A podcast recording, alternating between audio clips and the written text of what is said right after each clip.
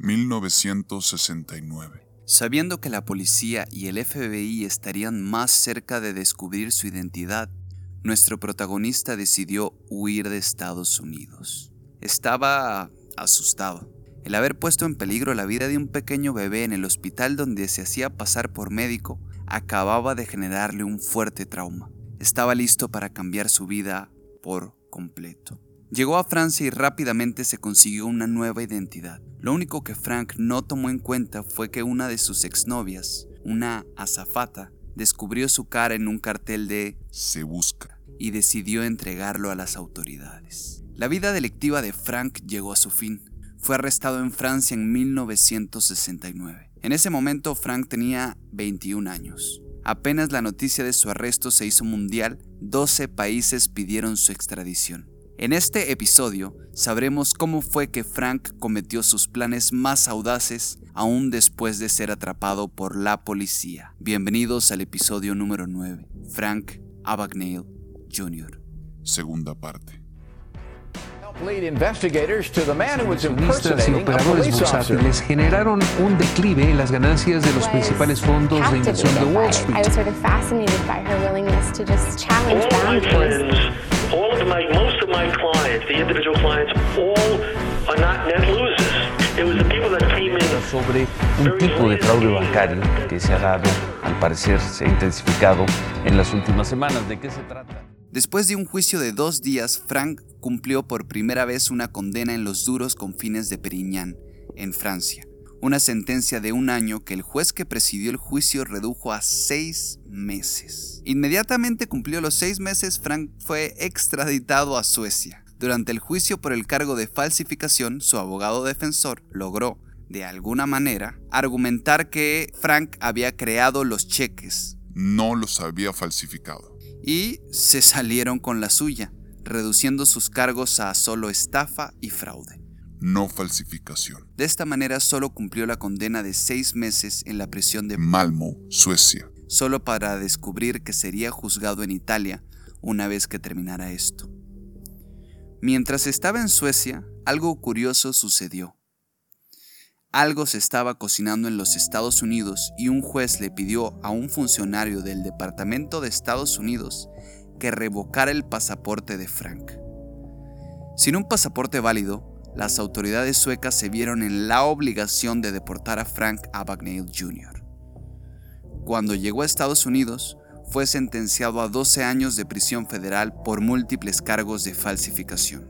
Durante su tiempo en la cárcel, el padre de Frank falleció y parecía que él iba en una espiral descendente. Pero nunca debemos subestimar a los protagonistas de este podcast. Mientras Frank era deportado a Estados Unidos, logró escapar de un avión británico. Ocurrió lo siguiente. Mientras el avión aterrizaba en el Aeropuerto Internacional John F. Kennedy, Frank pidió permiso para ir al baño. Pero no contaban que cuando el avión giró por primera vez en la pista de aterrizaje, Frank ya estaba fuera de él. O por lo menos eso fue lo que dijo Frank.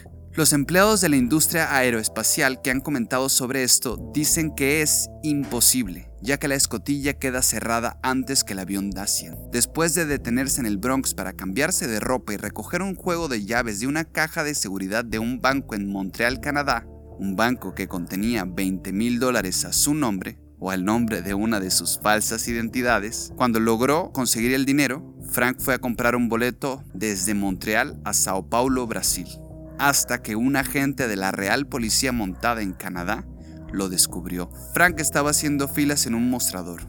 Quería comprar su boleto a Sao Paulo, pero el policía lo agarró y lo llevó a la patrulla fronteriza de los Estados Unidos. A continuación, Frank Abagnale Jr. sigue utilizando sus habilidades aún y después de ser arrestado. En abril de 1971, Frank logró escapar de nuevo, mientras esperaba el juicio en el Centro de Detención Federal de Atlanta. Georgia. Para ese momento, las cárceles en Estados Unidos estaban siendo condenadas por grupos de derechos civiles e investigadas por comisiones de Congreso. Por pura casualidad, el alguacil estadounidense que lo acompañó olvidó sus papeles de Compromiso de detención. y Frank fue confundido por un inspector de prisión encubierto. Por supuesto, Frank se percató de esto de inmediato y jugó el papel a la perfección. Resulta que ahora nuestro protagonista era un agente del servicio secreto. Así fue que, durante este encierro en particular, recibió mejor comida y mejor trato que los otros reclusos. Ahora que las cosas volvían a encajar, Frank se inventó otro plan elaborado. 1972, Se puso en contacto con Jean Sebring, quien se hizo pasar por su prometida y aceptó ayudarlo con su plan de escape. Sebring se hizo pasar por una escritora independiente que redactaba un artículo sobre las medidas de seguridad contra incendios en los centros de detención federales, y así obtuvo la tarjeta de presentación del inspector titular de la oficina de prisiones. Pasó la tarjeta de visita a Frank durante una visita de ella a la cárcel y también le pasó otra tarjeta con el nombre de Sean O'Reilly, el agente del FBI encargado de llevar el caso de Frank, a quien Sebring había manipulado en una imprenta estacionaria. La aliada de Frank había obtenido la tarjeta de presentación del que estaba encargado de llevar el caso de Frank. El escenario estaba listo para el próximo gran escape de Frank. Abagnale Jr. Se acercó a los oficiales penitenciarios para pasarles su tarjeta y confirmarles que él era, en efecto, un agente encubierto. Les entregó la tarjeta de visita como prueba. Luego les dijo que necesitaba ponerse en contacto con el agente del FBI. Les pasó la tarjeta de presentación y se leía Sean O'Reilly, como un asunto urgente. les dijo. Sebring había alterado el número de la tarjeta, de manera que cuando los oficiales llamaron al número que aparecía en la tarjeta, ella estaba del otro lado del teléfono. Sebring aceptó la llamada en un teléfono público de un centro comercial de Atlanta, donde se hizo pasar sin problemas como una operadora de la Oficina Federal de Investigaciones. A Frank se le permitió reunirse con el llamado agente del FBI en un auto determinado, fuera del centro de detención. Por supuesto, Sebring lo recibió en el auto y lo llevó de inmediato a una estación de autobuses en Atlanta, donde tomó un autobús Greyhound a Nueva York y de aquí un tren a Washington, D.C. Y así cumplió su plan a la perfección. Ahora había carteles de Se Busca con su cara por todas partes. Frank Abagnale Jr. acababa de escapar de la cárcel. Durante este tiempo fue reconocido por un policía en el lobby de un motel y Frank, con la habilidad que lo caracterizaba, sacó su credencial del FBI y pasó adelante sin problemas. Frank luego declararía que tenía intenciones de ir a Brasil, pero se esfumaron rápido cuando, par de semanas después del altercado del motel, Frank fue capturado por dos detectives de la policía de Nueva York cuando pasó frente a ellos caminando por la calle. 1974, Después de haber cumplido menos de 5 años de una sentencia de 12 años de prisión en la institución correccional federal de Petersburg, en Virginia, el gobierno federal de los Estados Unidos decidió ofrecerle un trato a Frank. Le ofrecieron ayudar a las autoridades federales sin paga y él investigaría delitos cometidos por estafadores.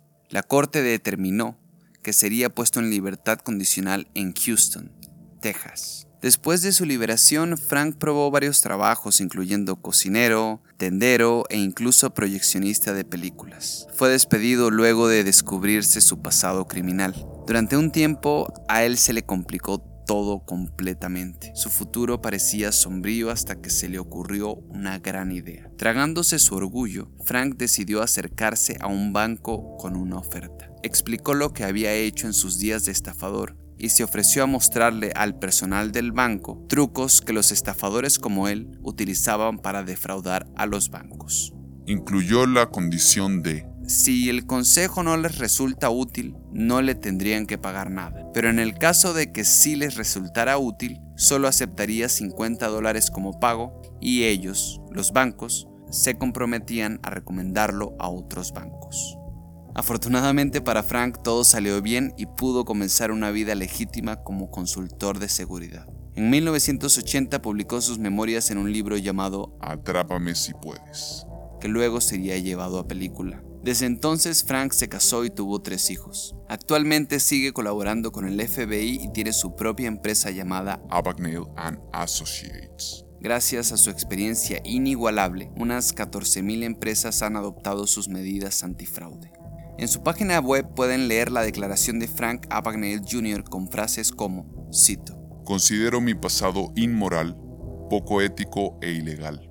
Y, Es algo de lo que no estoy orgulloso. ¿qué les parece la historia de Frank Abagnale Jr.? Independientemente de todo lo que uno pueda pensar de este hombre, toda la gente que defraudó, que estafó y que hizo meterse en problemas, Frank es un hombre con una habilidad que debía ser aprovechada. El crimen sí paga a veces y si pues las condiciones juegan a tu favor. En el caso de Frank, pues fue una suerte espectacular que tuvo. Esto fue Los Estafadores, un podcast en donde cada martes analizaremos un criminal de cuello blanco, un estafador o un maestro del disfraz. Escúchennos en su app de podcast favorita. Mi nombre es Ricardo Travieso y recuerden, Todo el gobierno es un esquema Ponzi.